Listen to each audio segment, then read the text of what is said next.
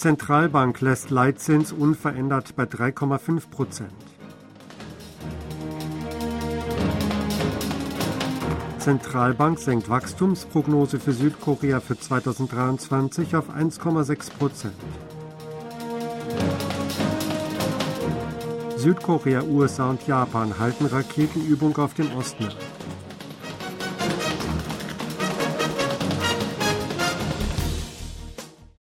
Die südkoreanische Zentralbank hat den Leitzins unverändert bei 3,5 Prozent belassen. In der Zinssitzung am Donnerstag wurde beschlossen, am gegenwärtigen Zinsniveau festzuhalten. Seit August 2021 waren die Zinsen gestiegen, darunter wurden bei sieben Zinssitzungen in Folge Anhebungen beschlossen.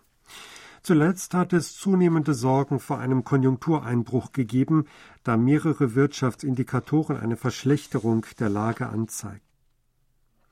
Die Bank of Korea hat ihre Wachstums- und Inflationsprognose für Südkorea für dieses Jahr leicht nach unten korrigiert. Laut den am Donnerstag veröffentlichten revidierten Wirtschaftsaussichten der Zentralbank Südkoreas könnte sein reales Bruttoinlandsprodukt dieses Jahr um 1,6 Prozent zulegen. Zuvor hatte die Notenbank mit 1,7 Prozent gerechnet. Die neue Prognose der Zentralbank ist identisch mit der Regierungsprognose. Ein Wachstum im 1-Prozent-Bereich würde den geringsten Zuwachs der südkoreanischen Wirtschaft im 21. Jahrhundert, mit Ausnahme der minus 0,7 Prozent im Jahr 2020 und 0,8 Prozent im Jahr 2009 darstellen. Die Bank of Korea senkt auch ihre Prognose zum Anstieg der Verbraucherpreise im laufenden Jahr von 3,6 auf 3,5 Prozent.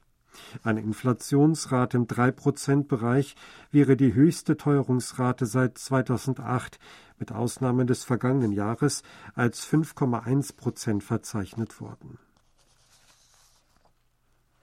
Südkorea, die USA und Japan haben am Mittwoch auf dem Ostmeer eine Raketenübung abgehalten.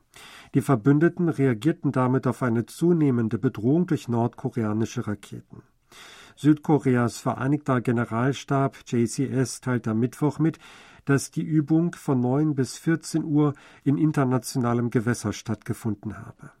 Für die Marineübung seien drei Zerstörer mit Aegis-Kampfsystem mobilisiert worden.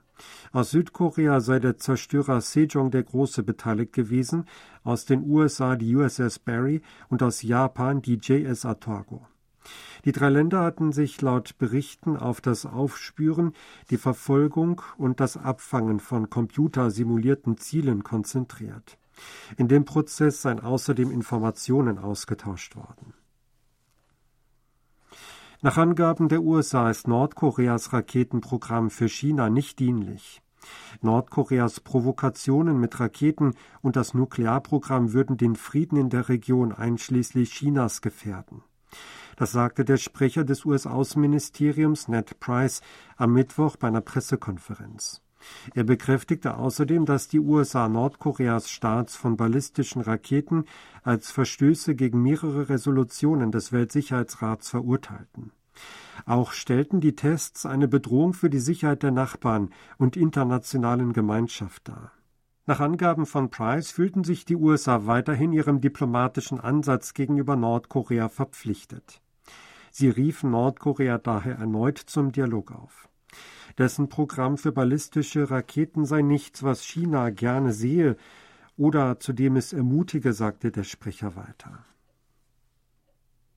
Außenminister Park Jin hat Nordkorea als eindeutige und vorhandene Bedrohung eingestuft und die erweiterte Abschreckung der USA als einzige Lösung bezeichnet, um dieser Gefahr entgegenwirken zu können. Entsprechendes äußerte Park in einem Interview mit CNN am Mittwoch. Was Nordkorea tue, sei völlig falsch, sagte er und verurteilte die anhaltende Raketenbedrohung aus Nordkorea und die Möglichkeit eines siebten Atomtests des Landes. Die erweiterte Abschreckung der USA sei der einzige Weg, wie die Südkoreaner ihr Land effektiv vor der nordkoreanischen Aggression schützen könnten. Die Verstärkung der erweiterten Abschreckung würde die effektive Stationierung strategischer Mittel der USA sowie Übungen beinhalten, betonte Park. Außenminister Park Jin hat heute einen Tag vor dem ersten Jahrestag des russischen Angriffs auf die Ukraine die Hoffnung auf ein baldiges Ende des Kriegs geäußert. Park traf sich heute mit dem ukrainischen Botschafter in Seoul, Dimitro Ponomarenko, und den Südkorea lebenden Ukrainern. Er äußere seinen tiefsten Respekt vor dem Mut und der Aufopferung der ukrainischen Staatsbürger, die die Not und Schwierigkeiten wegen des Kriegs überwinden. Er hoffe, dass die aktuelle Situation möglichst bald gelöst werde, sagte Park. Der ukrainische Botschafter äußerte die Erwartung, dass sich Südkorea den Anstrengungen anschließen werde, um in der Ukraine einen dauerhaften und gerechten Frieden herbeizuführen, die Sicherheit der internationalen Gemeinschaft zu gewährleisten und den Respekt vor der UN-Charta und der regelbasierten internationalen Ordnung wiederherzustellen. Ein Sondergesandter von Präsident Yun Song-yeol hat Anfang der Woche die vom verheerenden Erdbeben betroffene Türkei besucht. Chang Song-min, Beamter für Zukunftsstrategie im Präsidialamt, habe am Montag und Dienstag die Türkei besucht und eine tröstende Botschaft von Präsident Yun überbracht, teilte das Außenministerium mit. Chang kam mit Ibrahim Kalin, Chefberater von Präsident Recep Tayyip Erdogan, zusammen und übergab ihm ein Schreiben von Yun an seinen Amtskollegen. Kalin bedankte sich beim Bruderland Südkorea für dessen Unterstützung, einschließlich der Entsendung von Rettungsteams, humanitärer Hilfe und der Annahme einer parlamentarischen Resolution. Er äußerte die Hoffnung auf eine weitere Zusammenarbeit mit Südkorea beim Umgang mit Erdbebenschäden. Das südkoreanische Militär hat die USA zu einer Korrektur aufgefordert, weil sie den Ort einer jüngsten trilateralen Übung mit Japan als japanisches Meer angegeben hatten. Die drei Länder hatten am Mittwoch in internationalem Gewässer im Ostmeer eine gemeinsame Übung zur Abwehr ballistischer Raketen Nordkoreas abgehalten. Das US-Militär hat in einer Pressemitteilung den Übungsort als Sea of Japan oder japanisches Meer angegeben. Der Pressechef des Vereinigten Generalstabschefs JCS Südkoreas Lee Song-jon sagte heute vor der Presse, das indopazifische Kommando der USA habe den Übungsort als japanisches Meer gekennzeichnet. Man habe bestätigt, dass die Angabe noch nicht geändert worden sei. Südkorea habe die US-Seite aufgefordert, dies zu korrigieren.